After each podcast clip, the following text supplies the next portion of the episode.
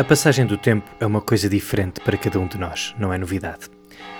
E às vezes parece difícil entender exatamente a dimensão das coisas no tempo. Na sua poética, uma das distinções que Aristóteles estabelece entre a tragédia e a epopeia é o seu alcance na narração de acontecimentos. Uma dura, por assim dizer, mais tempo do que a outra. Em sociedades primitivas, primeiros apontamentos do que mais tarde chamaríamos teatro serviam como rituais de passagem entre estações do ano. No século XX, Beckett coloca em cena precisamente aquilo que poderíamos entender como um desperdício de tempo. Personagens à espera. Nós não sabemos dizer o que é o tempo. Muito menos acordar no que se deve fazer com ele. Uma coisa, ainda assim, é inegável. Ele passa como nos diz aquele soneto do David Mourão Ferreira que fala sobre a experiência do tempo. E por vezes as noites duram meses, e por vezes os meses oceanos. Nesta carta eu gostava de pensar sobre isto. É que há uns tempos o Bernardo Soto, que é meu amigo e colega no Teatro da Cidade, falou-me de um conceito que recuperou. Uma coisa chamada o calendário cósmico. Bom, este aqui é o Bernardo. Eu imagino que já possam adivinhar que é entusiasmante ouvi-lo falar sobre aquilo que o apaixona, mesmo quando se engana. Raios de sol a chegarem à minha janela, uh, raios que viajaram precisamente a mais de 150 milhões de quilómetros e que chegaram em 13 minutos, ponto 8 segundos. Já viste isto? É Incrível. Não, não foram 8 minutos? 8 minutos? Eu sempre... 3, sim. Ah, 8 minutos, não foi 13 minutos. Não, não, eu já estava a confundir aqui os. Ah, ok, ok. Deixa-me só ajeitar aqui as coisas. Eu sou o Guilherme Gomes. Esta é a 12 carta de Creta. E hoje, claro, vamos falar da passagem do tempo. Porquê? Eu conto mais adiante. Por enquanto, vou querer saber porquê que o Bernardo se lembrou do calendário cósmico. Então estou aqui a pensar estou aqui parado.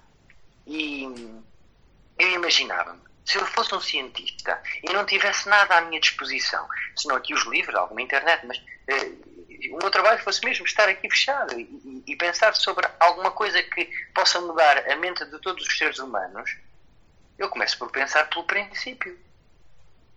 E o princípio é na origem de quem é que eu sou e, e de onde é que venho. E eu quero responder a estas perguntas. E comecei a questionar isso. E então lembrei-me, pois eu já dei isto no sexto ano, lembrei-me. Entretanto, isto fui falar com a minha professora, passado 13 anos, a minha professora de ciências, e ela aconselhou-me a ver aqui as séries do Carl Sagan, eh, uma série produzida em 1984, eh, e a ver, sobretudo, o calendário cósmico. E neste calendário mostra, desde o início do Big Bang até aos nossos dias, ou seja, até o aparecimento do homem, o nosso aparecimento acontece precisamente em dezembro, nos últimos 5 segundos, às 23 horas e 59 minutos e 5 segundos, começa a aparecer o homem. O Bernardo entusiasma-se a falar desta descoberta. E eu pergunto-lhe o que é que mais o comove no meio disto tudo? O que é que o calendário cósmico ensina? E ele diz-me: A memória é, aquela, é a única coisa que o ser humano uh, leva consigo até à morte, são memórias. A memória. E eu lembro-me de uma noite, ainda criança, no Alentejo, deitado num parque infantil com o meu pai, a minha mãe e o meu irmão. Era de noite e o céu enorme e nós, deitados na relva, de barriga para cima, com uma boa parte do universo à nossa frente. Anos mais tarde, havia de aprender que naquela noite estávamos a olhar para o passado. Que aquilo que o Bernardo disse sobre os oito minutos que a luz do sol demora a chegar até nós aplica-se a tudo o que está ali em cima. Nós estávamos a olhar para pontos brilhantes, tal como eles eram há milhões de anos um desencontro no tempo. Um desencontro que Italo Calvino tornou muitíssimo interessante numa obra chamada Todas as Cosmicómicas. O meu exemplo preferido é o de um conto chamado Anos-Luz, em que o narrador conta que um dia, ao observar o céu com o seu telescópio, como era seu costume, vê numa galáxia a 100 milhões de anos-luz um cartaz com as palavras Eu vi-te. Ele sabia que a imagem daquele cartaz tinha demorado 100 milhões de anos a chegar até ele e que aquilo que a pessoa que fez o cartaz viu demorou 100 milhões de anos a chegar até ela. Portanto, o narrador teria de recuar 200 milhões de anos para poder perceber o que é que a pessoa do cartaz tinha visto.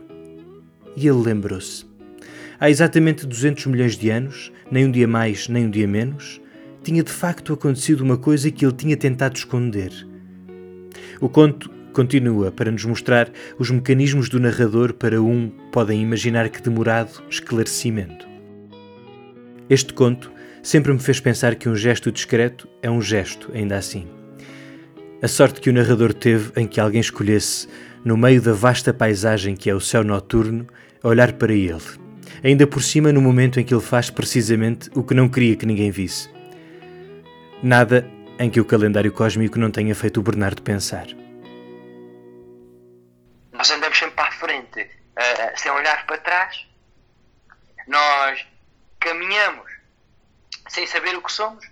E como Carl Sagan dizia, uh, e, e, eu faço disto uma outra frase, que é, ele diria que nós precisamos de conhecer os outros planetas para conhecermos melhor para o nosso. E eu acho que nós precisamos de conhecer melhor as outras pessoas, melhor o nosso ser humano, para nos conhecer melhor a nós próprios.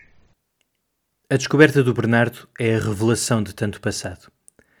Chegamos ao universo nos últimos segundos de um ano. Já se passou tanto antes da nossa chegada. Infinitamente mais do que aquilo que a humanidade experimentou até agora. Somos tanto e tão pouco ao mesmo tempo. Num dos ensaios do Hamlet, no Teatro da Cornucópia, estávamos a tentar compreender as intenções das personagens mais jovens e alguém se virou para os mais jovens do elenco e disse: Bom, vocês é que podem falar disto, ainda são novos. Mas o José Manuel Mendes, um dos veteranos da companhia, pessoa de uma inteligência rara, diz: Não. Eles não sabem. Ainda não têm distância. Talvez a memória do passado nos permita a distância que a experiência do presente não facilita. E talvez esta distância seja boa companheira da reflexão. Na Alemanha do século XVI, em colégios de jesuítas, o teatro começava a ser usado como ferramenta didática. Este percurso há de culminar na Alemanha do século XX, na proposta de Bertolt Brecht de um teatro baseado no distanciamento, para que precisamente se tornasse um contributo para a reflexão. O distanciamento pode ajudar a pensar. E a memória, portanto. O saber o que nos antecede pode salvar-nos dos perigos que a soma do poder com a ignorância carrega. O Bernardo recuou 13 anos para se lembrar do calendário. E Carl Sagan, procurando construir o presente e a possibilidade do futuro, passou a vida a estudar os astros. Passou a vida, parece-me, a estudar o passado. O calendário cósmico dá-nos mais noção do passado que do futuro e parece-me, à boa maneira de Aristóteles, não um exemplo de tragédia, mas uma impressionante epopeia. Mas por que é que estamos a falar de tempo e memória nesta carta?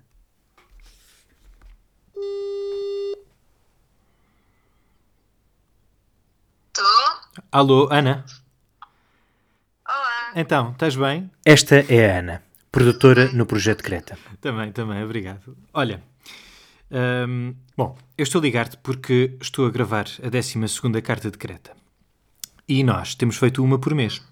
Quer dizer que este é o 12 mês, ou seja, o primeiro ano. Quer dizer que passou um ano desde que começámos a dar notícias de Creta. Ok.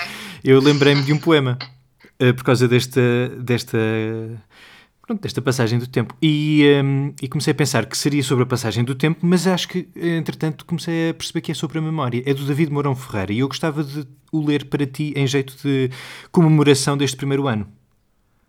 Ok. Então é assim. Pode ser. Estás pronta? Estás preparada? Estou pronta. sim. Senta-te, agarra-te ao sofá, faz o que entenderes, prepara-te para um bocadinho de poesia. E por vezes as noites duram meses. E por vezes os meses oceanos. E por vezes os braços que apertamos nunca mais são os mesmos. E por vezes encontramos de nós, em poucos meses, o que a noite nos fez em muitos anos. E por vezes fingimos que lembramos. E por vezes lembramos que por vezes, ao tomarmos o gosto aos oceanos, só o sarro das noites, não dos meses, lá no fundo dos copos encontramos. E por vezes sorrimos, ou choramos. E por vezes, por vezes, ah, por vezes, num segundo se avolam tantos anos.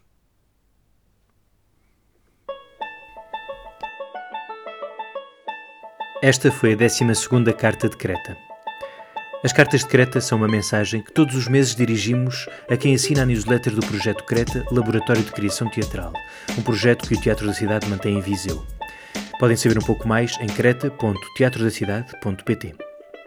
Despeço-me, lembrando que podem responder esta mensagem através do nosso e-mail creta.teatrodacidade.pt. Algumas das músicas usadas neste episódio vêm dos sites bensound.com e de incompetech.com. Creta Laboratório de Criação Teatral é um projeto apoiado pelo município de Viseu através do Viseu Cultura. Obrigado por ouvirem e até ao próximo mês.